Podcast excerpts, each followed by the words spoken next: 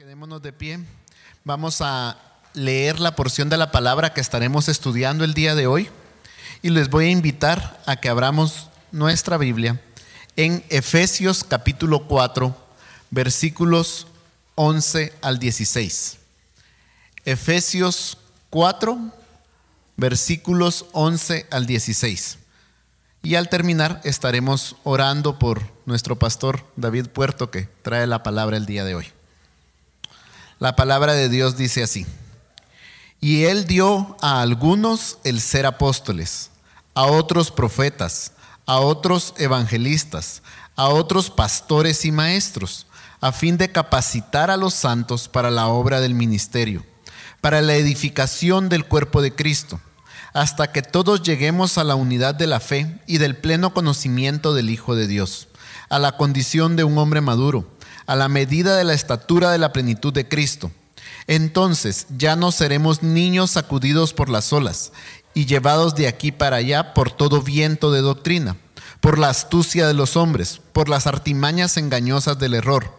Más bien, al hablar la verdad en amor, creceremos en todos los aspectos en aquel que es la cabeza, es decir, Cristo, de quien todo el cuerpo estando bien ajustado y unido por la cohesión de las coyunturas, que las coyunturas proveen, conforme al funcionamiento adecuado de cada miembro, produce el crecimiento del cuerpo para su propia edificación en amor.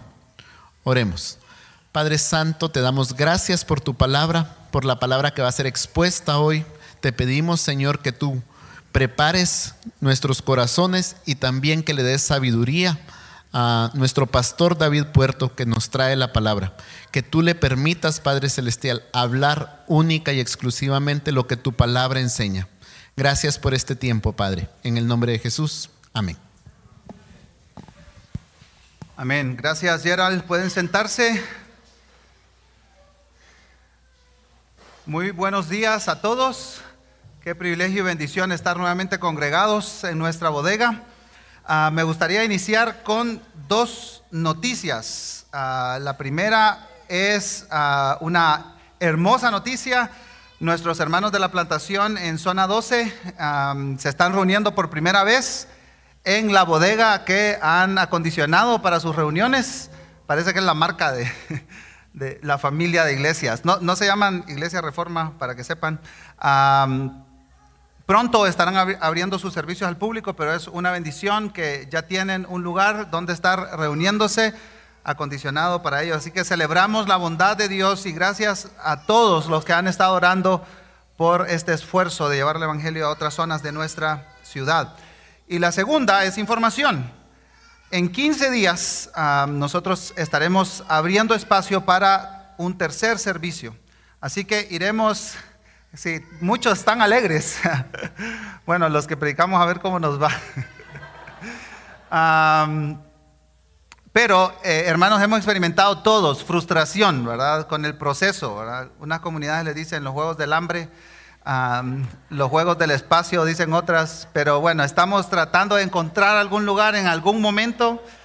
Ah, pero el Señor nos ha dirigido, hemos, hemos orado muchísimo por esta decisión, por este proceso y anhelamos que sea bendición para personas que no se han podido congregar durante este tiempo por falta de espacio y rogamos sus oraciones ah, por el equipo de voluntarios también que sirven semana a semana. Ah, que el Señor les bendiga y que les renueve sus fuerzas por el grupo de música, etcétera. Pero lo que anhelamos es congregarnos para escuchar, exponernos a la palabra de Dios, tener comunión unos con otros Ah, van a recibir más información y también los facilitadores de las comunidades van a estar recibiendo más información. Se va a seguir haciendo por inscripción, ah, pero vamos a estar compartiendo en los próximos días. El 6 de marzo comenzamos nuestra serie Cuaresma y comenzamos tres servicios también ah, con el favor de Dios.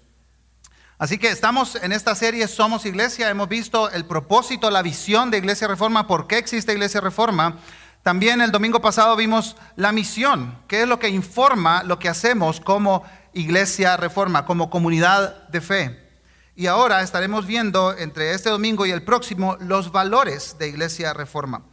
Pero vamos a basar nuestra reflexión en Efesios capítulo 4. Efesios 4 se le ha llamado la carta de eclesiología del Nuevo Testamento. Habla de, de la iglesia. ¿Qué es la iglesia? Una de las siete maravillas del mundo antiguo es el templo, fue el templo de Artemisa, mejor conocido como el gran templo de la diosa Diana.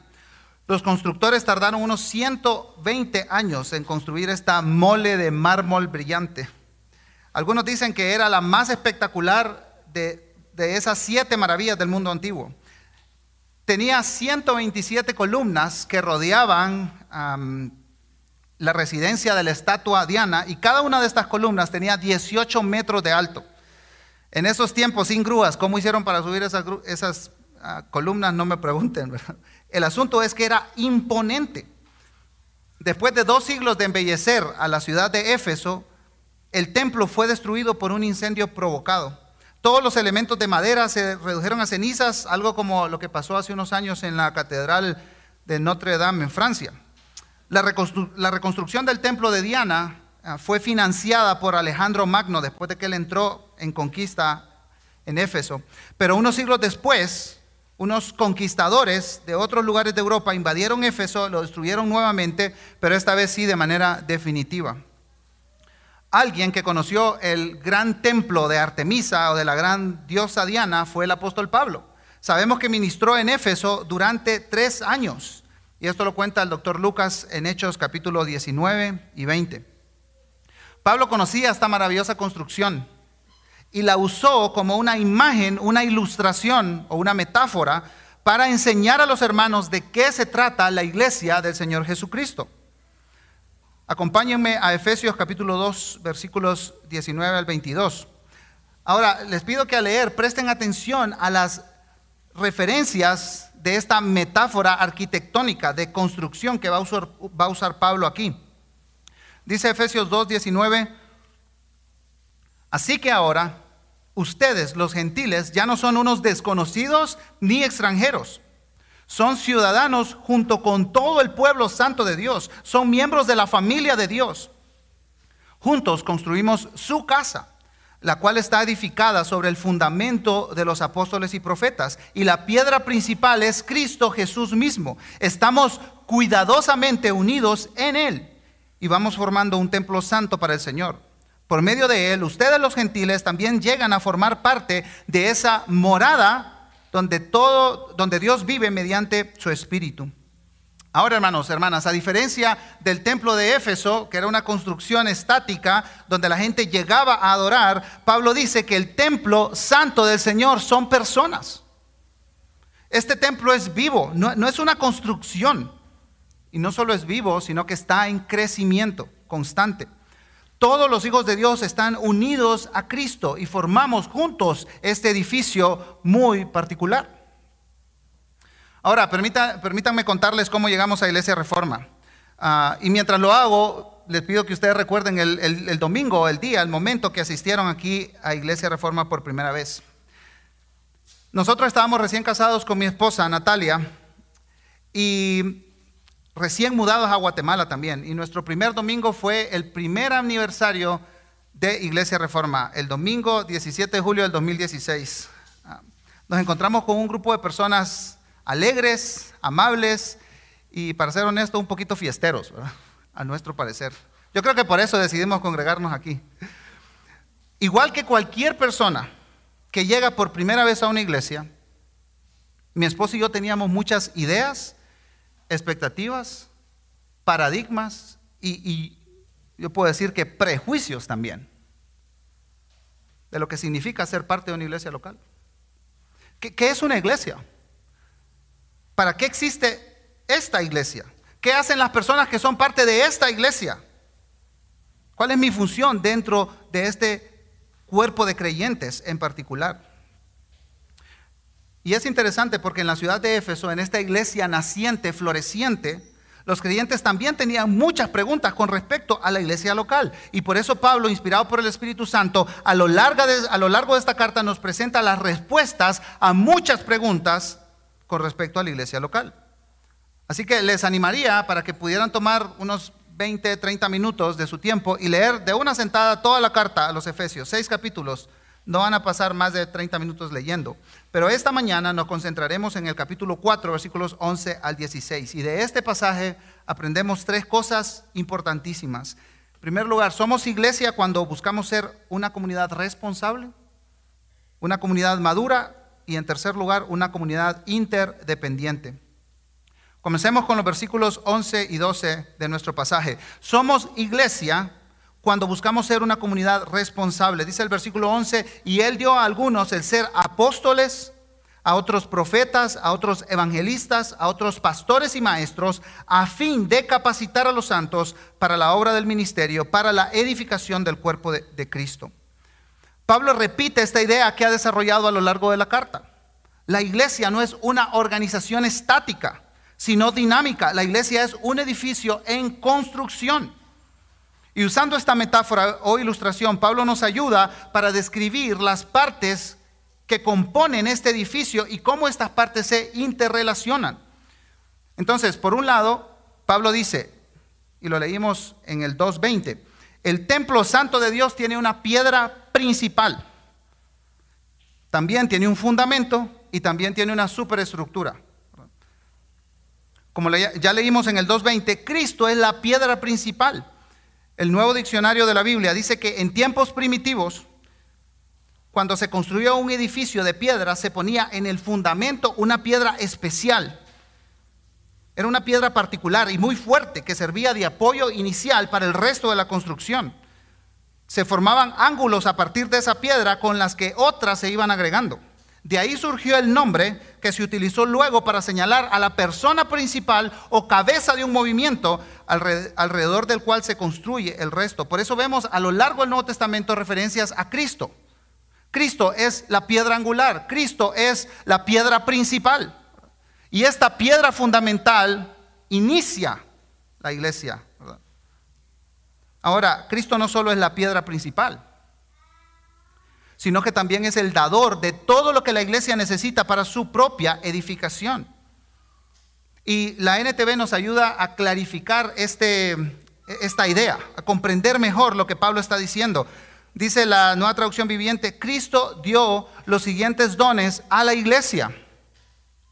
Generalmente cuando pensamos en los dones espirituales, nos hacemos la pregunta, ¿cuáles son los dones espirituales que tengo yo? ¿Cuáles son los dones espirituales de Él? Pero aquí Pablo lo presenta desde otro ángulo. Para explicar esto tenemos que ir unos versículos antes. Leemos el versículo 7 al 10 del capítulo 4. No obstante, Él nos ha dado a cada uno de nosotros un don especial mediante la generosidad de Cristo. Y, y aquí es donde el pasaje se pone un poco confuso. Por eso las escrituras dicen, cuando ascendió a las alturas, se llevó a una multitud de cautivos y dio dones a su pueblo. Fíjense que dice ascendió, sin duda, eso también significa que Cristo descendió a este mundo inferior. Y el que descendió es el mismo que ascendió por encima de todos los cielos a fin de llenar la totalidad del universo con su presencia. Pablo no, no está en la intención de que aprendamos este trabalengua, ¿verdad? Pablo usa el Salmo 68, una cita al Salmo 68, para ilustrar que el Señor Jesucristo fue a una guerra. Y el Señor Jesucristo ganó esta guerra. El Salmo 68 es un salmo de David y David está escribiendo aquí y, y, reflexionando en este rey que ha sufrido un secuestro de personas, de sus soldados.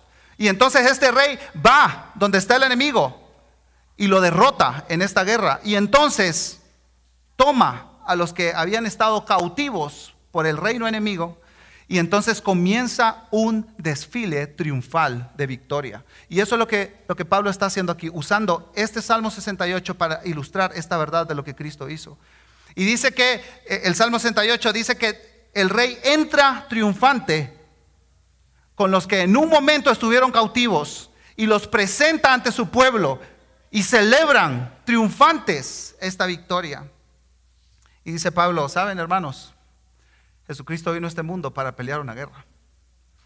Y Cristo ganó la guerra a través de su vida perfecta, de su muerte en la cruz, de su sepultura y su resurrección. ¿Y saben lo que hace Cristo? Toma a los cautivos, que son ustedes y yo, y los presenta ante el Padre. Dice, Padre, he ganado esta guerra. Y he recuperado a todos los que estaban cautivos por el enemigo. Pero no solo hace eso Cristo, sino que entonces de manera sobrenatural y soberana capacita a algunas personas individualmente y entonces toma a estas personas y se las regala a la iglesia. Como algunos otros lo han dicho, son hombres dones, hombres dones. No solamente tienen capacidades espirituales de manera individual, sino que tienen responsabilidades específicas para la edificación del cuerpo de Cristo. Y no es precisamente la de hacer todo el trabajo. Y eso Pablo lo va a desarrollar en los próximos versículos, Ahora, Pablo menciona cuatro grupos de personas, los apóstoles, los profetas, por un lado, los evangelistas y pastores maestros, por el otro. Ahora vamos a explicar esta, por, qué pastores maestros están unidos en la misma función. Comencemos con los apóstoles y profetas. Dice Pablo que en el 2.20 que ellos pusieron el fundamento sobre la piedra principal. Entonces, Pablo nos está ayudando aquí para que nos imaginemos qué es la iglesia. Está la piedra principal angular, que es la base de la construcción. Sobre esta, entonces está el fundamento. ¿Quiénes pusieron el fundamento? Los apóstoles y los profetas. El comentario bíblico Mundo Hispano dice que las enseñanzas de los apóstoles y los profetas dieron sustancia a la fe de los creyentes y por consiguiente contribuyeron a la información y formación del cuerpo doctrinal de la iglesia. La revelación bíblica provee el fundamento para la edificación del cuerpo de Cristo. En otras palabras, hermanos, el fundamento lo tenemos en la revelación de las escrituras. Y ese trabajo fue en el pasado de los apóstoles y de los profetas. Dice Pablo, ese es el fundamento. Y luego, entonces, está la superestructura. Y Pablo aquí comienza a hablar de este otro grupo, los evangelistas y pastores maestros. Literalmente la palabra evangelista significa el que comunica las buenas nuevas, el mensaje del evangelio. Y aquí es importante aclarar algo. Si bien es cierto, todos estamos llamados a compartir el mensaje del evangelio en el día a día con las personas que nos relacionamos, a compartirles nuestra fe y esperanza, algunos entre nosotros son capacitados de manera soberana y sobrenatural por Dios, por el Señor Jesucristo, para hacer el trabajo de evangelistas. Todos estamos llamados a predicar el Evangelio. Algunos decimos, no, es que yo no tengo el don de evangelista. Sí, pero tienen la responsabilidad de, de dar testimonio, ¿verdad? Pero soberanamente Dios capacita a algunos para que crucen la calle y le compartan a su vecino el Evangelio y traen un fruto bendecido por Dios para la edificación del cuerpo de Cristo. Y algunos otros cruzan el océano para predicar el Evangelio a los que nunca han escuchado el mensaje del Evangelio. En otras palabras, este trabajo del evangelista es sumamente importante porque da amplitud o alcance para que las personas que no creen en el Evangelio escuchen este mensaje, se arrepientan de sus pecados y pongan su fe en Cristo. Ahora, los evangelistas dan extensión, amplitud, alcance. Los pastores maestros dan profundidad y consolidan la iglesia. Son las personas que administran, equipan a las iglesias locales. Ellos cumplen su responsabilidad al pastorear, enseñar. Estas funciones se cohesionan como lo dice el pastor Sugel Michelén, pastorean enseñando y enseñan pastoreando. Dios ha dotado a estas personas en particular para que ellos nos capaciten a todos en general. Y aquí hay algo muy interesante, porque esta, esta palabra que en algunas versiones se traduce como preparar y en otras capacitar, es la misma, la misma palabra que aparece en Marcos capítulo 1, versículo 19. Jesús está a la orilla de la playa y hay, hay unos hombres pescando por ahí cuando Jesús llama a sus discípulos y dice que Juan y Jacobo estaban remendando las redes. Es exactamente la misma palabra, remendando. Entonces, en un sentido práctico, la labor pastoral incluye la enseñanza y todo esto en su conjunto sirve para ser apto al pueblo de Dios para el ministerio.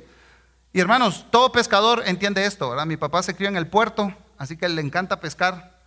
Y él me decía, hijo, no puedes pescar con las redes rotas, hay que repararlas. Entonces, Sin esta reparación y labor constante de mantenimiento, la pesca resultaría imposible.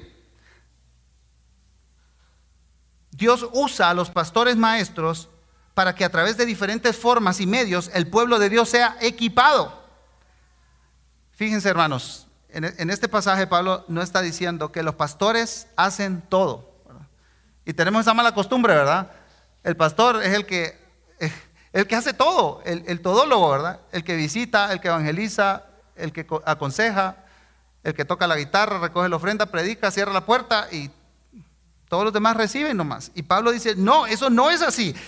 Los pastores maestros capacitan, equipan, reparan al pueblo de Dios para que el pueblo de Dios haga la obra de Dios. Y usa diferentes medios, puede ser a través de la exposición, domingo tras domingo. Y hermanos, aquí un paréntesis, no, no, nos paramos aquí enfrente a predicar por costumbre o, o porque todo el mundo lo hace o porque es bonito, interesante. No, hermanos, tenemos la convicción de que, en primer lugar, es una guerra espiritual lo que hacemos. El exponer la palabra de Dios revela esta guerra espiritual que está sucediendo en todo el mundo. Y la otra cosa también es que nos reunimos, hermanos, para ponernos, sujetarnos como cuerpo de Cristo bajo la autoridad de la palabra y luego ser encomendados para ir y seguir avanzando la misión de Dios donde nos encontremos. Pero también puede ser a través de la consejería, del discipulado uno a uno, de estudios bíblicos o de, proveer oportunidades de instrucción, aprendizaje, crecimiento en diferentes asuntos de la vida cristiana. Entonces, tenemos la piedra principal, que es Cristo, el fundamento establecido por los apóstoles y profetas, y junto a los evangelistas, pastores y maestros está el pueblo de Dios, que componen la superestructura. La responsabilidad del pueblo de Dios aparece muy claramente en este pasaje. Es llevar a cabo la obra de Dios y edificar la iglesia. Si se dan cuenta, hermanos, la tarea de edificar la iglesia no corresponde a unos pocos. Corresponde a todos los que son parte de este edificio que está ilustrando Pablo acá. Él no dice, la obra de Dios es solo para los apóstoles, profetas, evangelistas y pastores maestros. No, cada grupo ha tenido su responsabilidad, pero todos los creyentes participamos en la edificación de este templo santo y vivo. Por esa razón, hermanos, uno de los valores que abrazamos como Iglesia Reforma es que somos misionales. El eje central de Iglesia Reforma es nuestra misión, no la producción del evento dominical. No somos un evento al que asistimos. Somos una comunidad con una misión y esta misión incluye el hacer discípulos, cuidar al vulnerable, servir el bienestar de nuestra ciudad. Hermanos, una pregunta, ¿cómo sería nuestra, nuestra Guatemala, nuestra América Latina, si todos los creyentes en Cristo nos congregáramos para ser enviados sin una mentalidad consumista? ¿Qué me van a dar acá? ¿Me va a gustar o no me va a gustar? Hermanos, cada domingo se abren las puertas de esta bodega para reunirnos capacitarnos e impulsarnos a servir a otros y compartirle esta misma, esperanza, esta misma esperanza que nosotros hemos creído. Y hermanos, intencionalmente terminamos cada servicio con unas palabras de comisión. Estamos todos juntos siendo enviados a nuestros entornos para seguir construyendo y edificando la iglesia. Más adelante vamos a ver una forma muy práctica que Pablo habla en el versículo 15 y 16, pero ahora Ah, podemos resumir, somos iglesia cuando buscamos ser una comunidad responsable, donde los pastores maestros equipan y todos juntos llevamos a cabo la obra de Dios y edificamos este templo santo y vivo. Pero no solamente somos iglesia cuando somos una comunidad responsable. Todo esto tiene como, fin convertirnos en una comunidad madura. Y esta es nuestra segunda idea en este pasaje, hermanos. Leemos los versículos 13 y 14 hasta que todos lleguemos a la unidad de la fe y del pleno conocimiento del Hijo de Dios, a la condición de un hombre maduro, a la medida de la estatura de la plenitud de Cristo. Entonces ya no seremos niños sacudidos por las olas y llevados de aquí para allá por todo viento de doctrina, por la astucia de los hombres, por las artimañas engañosas del error. La meta de Cristo para cada hijo de Dios no es que ni que esté entretenido, ni que se mantenga ocupado. La meta que Cristo mismo tiene al proveer todo lo que el edificio necesita para su edificación es la madurez de cada integrante de esta comunidad. Ahora, hermanos, nosotros hemos, hemos confundido la madurez con estar ocupados, ¿verdad? Y entonces nos metemos en cualquier oportunidad de servir, porque entonces así demostramos que estamos siendo espirituales o maduros. Pero hermanos, el estar ocupado no significa que somos personas maduras. Podemos tener un montón de posiciones en cualquier iglesia a la que asistimos, pero eso no garantiza nuestra madurez y el estar participando de la edificación del cuerpo de Cristo. Y Pablo aquí da tres ideas, representando la misma en general. En primer lugar, dice Pablo en versículo 13, alcanzar la unidad de la fe y el conocimiento del Hijo de Dios. En segundo lugar, ser maduros en el Señor. Y en tercer lugar, llegar a la plena y completa medida de Cristo. Esta meta, hermanos, hermanas, no es solo para los líderes de la iglesia o algunos creyentes súper espirituales. Esta meta es para todos. Dios desea que tú y yo seamos maduros. Y la medida de esa madurez, hermanos, no es ningún personaje carismático no es ningún personaje famoso. El estándar, hermanos, de esta medida es Cristo. Tenemos que poner nuestros ojos en Cristo y seguirlo a Él. Crecer para ser como Él. En otras palabras, la meta de Dios es que cada miembro y así toda la iglesia muestre al mundo todos los atributos y las cualidades de Cristo. Todos apuntamos a su dirección, que con nuestras acciones y palabras Cristo sea conocido y adorado por otros. El escritor comentarista Max Anders lo dice de la siguiente manera, Cristo no está construyendo superestrellas en su reino con una fe o un conocimiento superiores. Él está edificando una iglesia unida en fe y conocimiento para que cada creyente crezca hacia la madurez. La meta de la iglesia es que cada miembro, por lo tanto, toda la iglesia en conjunto pueda mostrar al mundo los atributos y cualidades de Cristo. Y por eso, hermanos, otro de los valores de Iglesia Reforma son personas. Valoramos a las personas sobre los programas. Siempre queremos que los programas sirvan a las personas y no las personas a los programas. Y hermanos, más que programas exitosos, anhelamos, oramos, perseguimos ver personas creciendo. Constantemente escuchamos comentarios y preguntas. ¿Por qué Iglesia Reforma no tiene ministerios? Ministerio de esto, ministerio de lo otro, ministerio de lo otro. Pues puedo comentar dos cosas, ¿verdad? En primer lugar, no, usamos la palabra ministerio intencionalmente. Esto crea una división entre los que sirven en un ministerio y los que son servidos por ese ministerio. Y en la, en la, Biblia nosotros no vemos esa división. Nosotros vemos que todos los creyentes llevamos a cabo la obra del ministerio. Entonces no, no queremos confundir y no, no queremos hacer esta división. Y en segundo lugar, usamos la palabra intencionalmente iniciativas para identificar algunas áreas en las cuales Dios ha capacitado a algunos creyentes con algunas cualidades, talentos, preparación profesional, etcétera, ¿verdad? Para que se puedan involucrar y servir. Hermanos, creemos que Dios ha dotado a nuestra iglesia con una variedad enorme de capacidades. Todos los que forman parte de esta comunidad de Iglesia Reforma es un regalo de Dios a la iglesia. Y anhelamos que todos estemos unidos a algún esfuerzo. ¿Tiene que ser una iniciativa de Iglesia Reforma? No, para nada. Pero sí proveyendo, sirviendo, empujando la edificación del cuerpo de Cristo, porque todos somos ministros del Evangelio, todos, sin excepción. El, el objetivo, hermanos, no es activismo o alcanzar cierta posición o tener cierta influencia en la iglesia. Ese no es el objetivo. ¿Saben cuál es el objetivo, hermanos? La madurez. La madurez.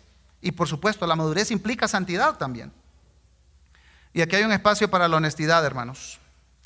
Muchas veces hemos buscado una iglesia donde congregarnos como buscamos colegio para nuestros hijos o como buscamos una carrera universitaria. Escogemos una carrera y entonces ponemos en un Excel todas las universidades, ¿verdad? Esta me da esto, esta me da esto, esta me da esto, y elegimos en base a lo que nos dan. Nos preguntamos, ¿cuáles son los beneficios que me brinda esta iglesia? ¿Tiene los ministerios que estoy buscando o no? O peor aún, ¿me dan lo que quiero por lo que estoy pagando? Y entonces tomamos decisiones informadas por esta lista de servicios que estamos buscando en una iglesia. Hermanos, creo que la respuesta a esto no es la mediocridad en las iglesias. Yo creo que la respuesta no es esa. Los ancianos, los líderes de las iniciativas en Iglesia Reforma, estamos constantemente pensando, orando, cómo mejorar. Reconocemos que hay, hay mucho espacio para mejorar, hermanos. Comenzando por poner un rótulo ahí afuera que diga Iglesia Reforma. Mejores equipos de servicio, mejores clases para niños, mejores instalaciones, mejores sistemas, mejor comunicación, etcétera. El camino no es la mediocridad y los estándares bajos, ese no es el camino. La pregunta que sí nos tenemos que hacer cuando buscamos una nueva iglesia para congregarnos es la siguiente. ¿Este grupo de creyentes tiene como meta la madurez de toda la comunidad? ¿Y cuáles son las evidencias de eso? Esta idea de perseguir la madurez es lo, que nos tiene que informar, tiene que informar nuestras decisiones, a qué iglesia pertenecemos, dónde nos vamos a congregar, a qué iglesia vamos a pertenecer. Ahora, hermanos, lo contrario a la madurez es la inmadurez. Y este es el contraste que Pablo hace aquí en el versículo 14. Entonces ya no seremos inmaduros como los niños. Hermanos, en ningún momento el objetivo de Pablo es ofender a los niños. Todos sabemos que a medida uno crece, o bueno, digamos, se supone que a medida uno crece va tomando mejores decisiones, ¿verdad? Vamos dejando la inmadurez transicionando hacia la madurez. Y los que somos padres, y especialmente los que estamos criando niños pequeños, podemos entender muy bien esta analogía, ¿no es cierto? Nuestros hijos comienzan balbuceando y gateando, no comienzan saltando y corriendo y escribiendo una monografía de 15 páginas. Después de balbucear y gatear, comienzan a caminar y a hablar. No son personas maduras, pero que hagan estos avances significa que están creciendo. Esa es una buena señal. Nuestros hijos Felipe y Sarita están en una etapa, ¿verdad? Que por lo regular no toman buenas decisiones. Ellos pasan, es increíble, hermano, ellos pasan de la risa al llanto en un periodo tan pequeño que, ¿por, qué estás llorando? Ni saben ellos. Y saben, hermanos, eso, eso es una señal de inmadurez.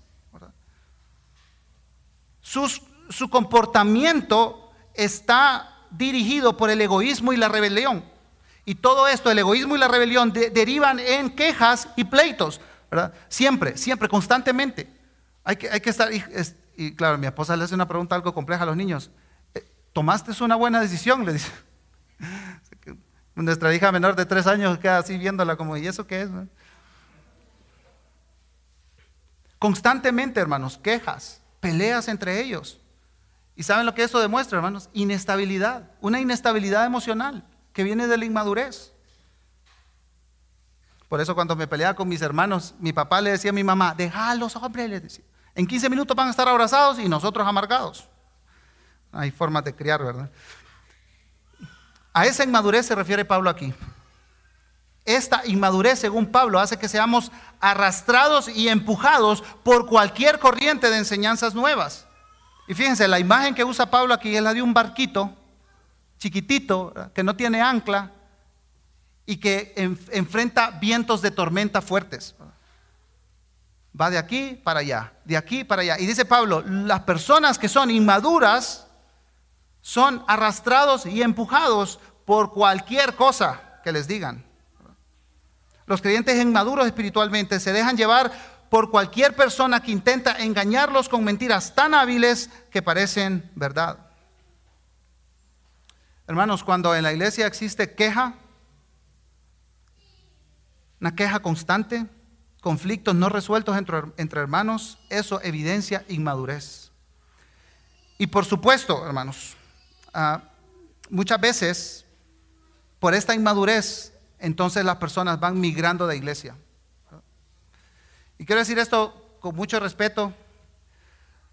El cambiar de iglesia no significa que un, creyente es inmaduro. Probablemente este creyente está demostrando muchísima madurez. Ya agotó todos los medios para confrontar el pecado o las falencias de su iglesia. Y al buscar otra comunidad de fe donde el crecimiento en Cristo sea la meta común, está buscando madurez. Ahora, hermanos, especialmente en nuestro contexto, hay personas que cambian de iglesia como cambian de calcetines. Probablemente, y digo probablemente por lo anterior, esto está reflejando inmadurez. ¿Y saben lo que hacen estas personas? Se van de una iglesia peleados, quejándose, etcétera, ¿verdad? Que no les gusta X cosa, van a buscar otro lugar. Y el gran problema, hermanos, es que no dejan los problemas allá, sino que se los traen todos a la otra iglesia.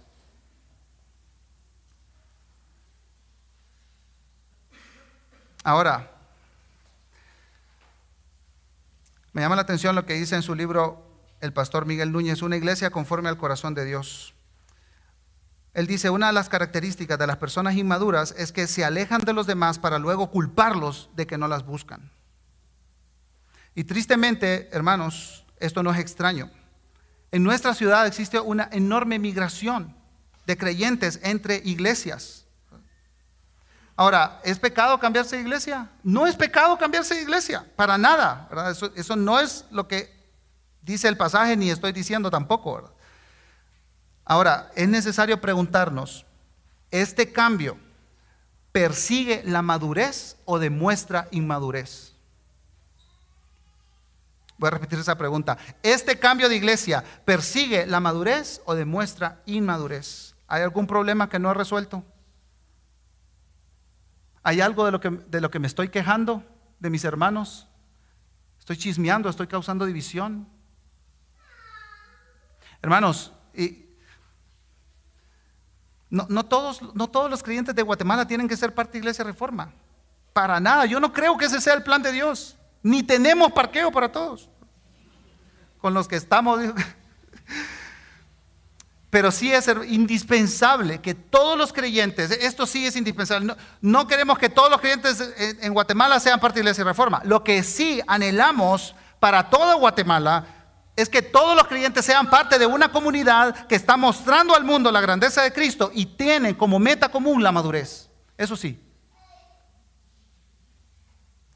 El ser comunidad donde cada creyente abraza cabalmente su responsabilidad y juntos persiguen la madurez, deriva entonces en nuestro tercer punto, hermanos, una comunidad interdependiente.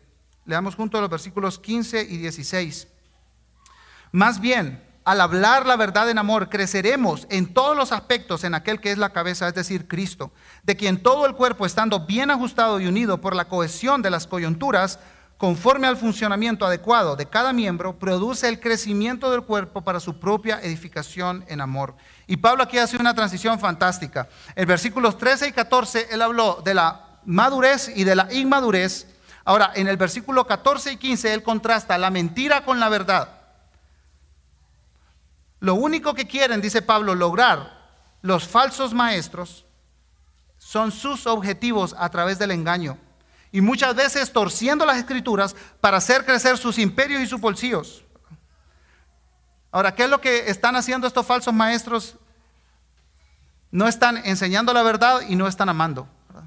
Al contrario, ellos están odiando y están enseñando mentira. Diferente a la tarea de los, de los pastores maestros, de capacitar a los santos para la obra del ministerio, el hablar la verdad en amor no está condicionado a un grupo particular de creyentes. Si se dan cuenta, no dice aquí, estas personas tienen que hablar la verdad de amor. No, dice, todos juntos. Este versículo, hermanos, nos incluye a todos. Todos los que somos parte de esta comunidad de fe, estamos llamados a hablarnos la verdad en amor. Y más que regañarnos, aconsejarnos o hacernos las preguntas difíciles, que también lo incluye, hablar la verdad se refiere a hablar lo que creemos y a vivir las implicaciones de nuestras convicciones en la vida diaria. En Juan 17, 17 Jesús oró pidiendo al Padre, santifícalos en tu verdad. Tu palabra es verdad. Entonces cuando Pablo dice aquí, háblense la verdad en amores, háblense la palabra de Dios. Comuniquen constantemente lo que están creyendo. Arraigado en la palabra de Dios. Ahora, antes de que comencemos a sacar nuestros machetes, porque aquel hermano sí necesita unas cuantas verdades, tenemos que completar esta frase. Y en las redes sociales hay mucho de eso, hermanos. Gente que dice compartir la verdad sin la más mínima pizca de amor. Pablo dice que la verdad tiene que ir impregnada de amor. Ahora, esta carta no es el único mensaje a la iglesia en la ciudad de Éfeso. Hay un mensaje más y está en Apocalipsis. Así que les pido que vayamos a Apocalipsis capítulo 2 para ver qué pasó. Unos años después, unas décadas después, Jesús envía este mensaje a la iglesia en Éfeso, que había leído la carta del apóstol Pablo. Y escuchen lo que Jesús les dice. Yo sé todo lo que haces. He visto tu arduo trabajo, tu paciencia con perseverancia. Sé que no toleras a la gente malvada. Has puesto a prueba las pretensiones de esos que dicen ser apóstoles, pero no lo son. Has descubierto que son mentirosos. Has sufrido por mi nombre con paciencia sin darte por vencido. Pero tengo una queja en tu contra. No me amas ni se aman entre ustedes como al principio mira hasta dónde has caído, vuélvete a mí y haz las obras que hacías al principio. Jesucristo mismo le dice a la iglesia en Éfeso, tengo una queja contra ti, no se aman. No hay amor ni por mí ni entre ustedes. En algún momento se extraviaron. Mucho trabajo, mucha dedicación, paciencia en medio de la persecución, doctrina la mejor, sufrimiento por Cristo hecho.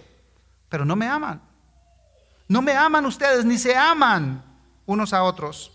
Hermanos, hermanas, es sumamente fácil ir perdiendo el amor, el desinterés por los demás. La verdad tiene que ir acompañada con amor, inundada con amor, para que todos nos parezcamos más a Cristo. Cuando no nos hablamos la verdad, lo que estamos demostrando es que no nos amamos. Y cuando nos hablamos la verdad sin amor, Estamos demostrando que no nos, no nos importa el cuerpo del cual somos parte. Dice la consejera cristiana Susan Heck, hablar la verdad en amor es hablar lo que doctrinalmente es correcto y lo que procede de una, vida bíblicamente comprometida a una persona que necesita corrección.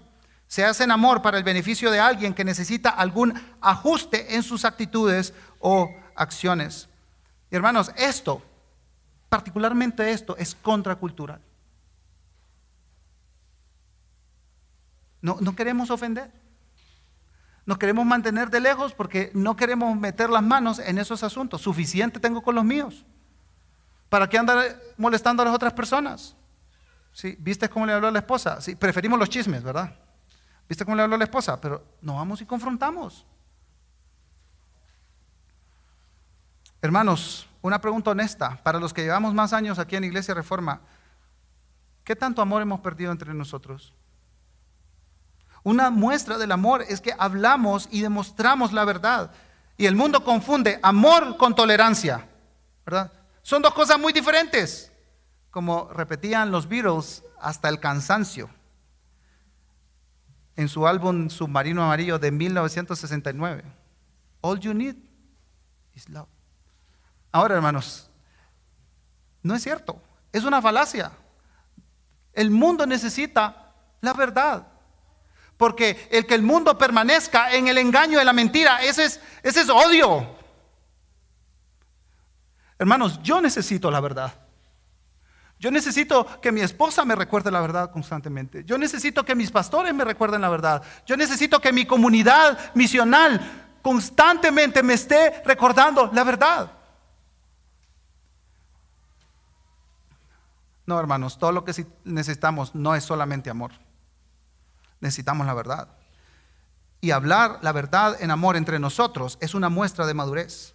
La verdad confronta, corrige, la verdad muestra el camino correcto. Y cuando amamos como Cristo ama, nuestras actitudes, conversaciones, relaciones están llenas de bondad, mansedumbre y gracia. ¿Cómo te puedo ayudar para que superes este pecado? ¿Cuál es la manera en la que yo te puedo acompañar? Para que ganes esta batalla? ¿Cómo te puedo acompañar en tu sufrimiento? ¿Cuáles son las mentiras que estás creyendo en este momento? Estas son las verdades que te llevan a la libertad. El versículo 16 termina diciendo, Cristo hace que todo el cuerpo encaje perfectamente y cada parte al cumplir con su función específica ayuda a que las demás se desarrollen y entonces todo el cuerpo crece, está sano y lleno de amor. Y, y me fascina, hermanos, cómo Pablo magistralmente hace esto, porque él viene hablando de un edificio, pero de repente un edificio se nos puede volver algo tosco, ¿verdad? Inmaterial ahí, las paredes y este fundamento. Y Pablo ahora cambia de metáfora y usa ahora la metáfora de un cuerpo.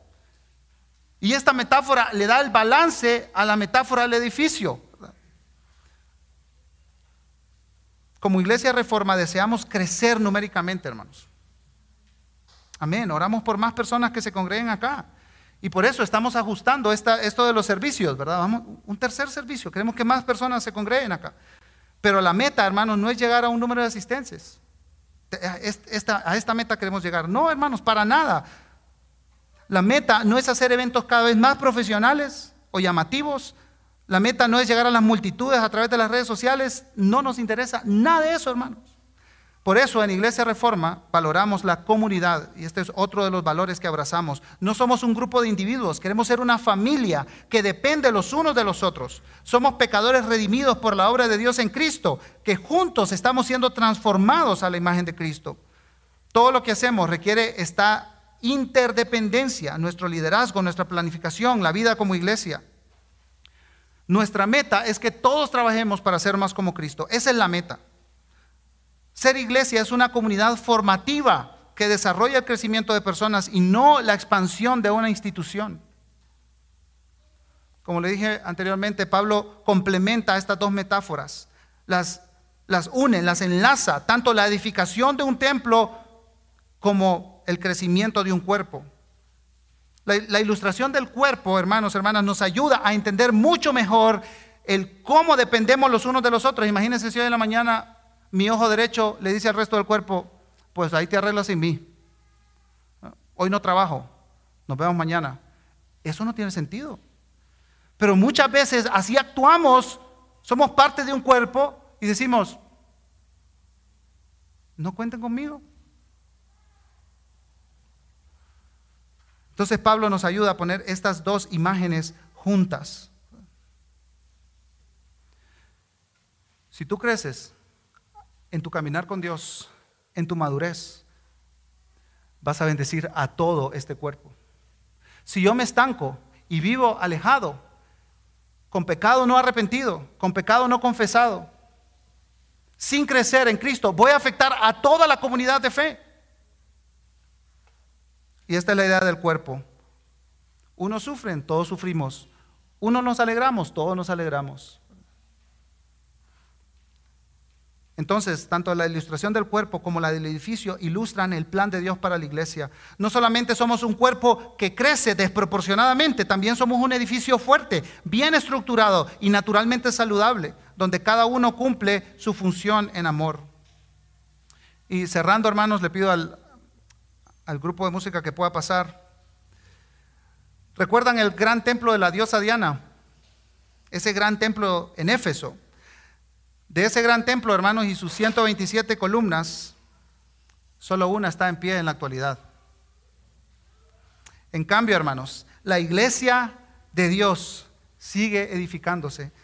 Hasta el día de hoy se sigue cumpliendo lo que Jesucristo dijo en Mateo 16, 18. Las puertas del Hades no prevalecerán contra la iglesia. Amén, hermanos. Amén. Recibimos este crecimiento de Cristo mismo y luego nosotros nos impulsamos a crecer hablando la verdad en amor y así edificamos este edificio vivo y santo. Cierro con estas palabras, hermanos. En Iglesia Reforma anhelamos hacer, madurar y multiplicar discípulos de Jesucristo. Este es trabajo de todos, para que juntos vivamos hacia arriba en adoración, hacia adentro en comunidad y hacia afuera en misión. Esto lo hacemos abrazando nuestra responsabilidad, persiguiendo la madurez y viviendo en interdependencia. Así que hermanos, como edificio vivo, santo de Dios, como cuerpo de Cristo en crecimiento, pongámonos de pie y respondamos al Señor en adoración.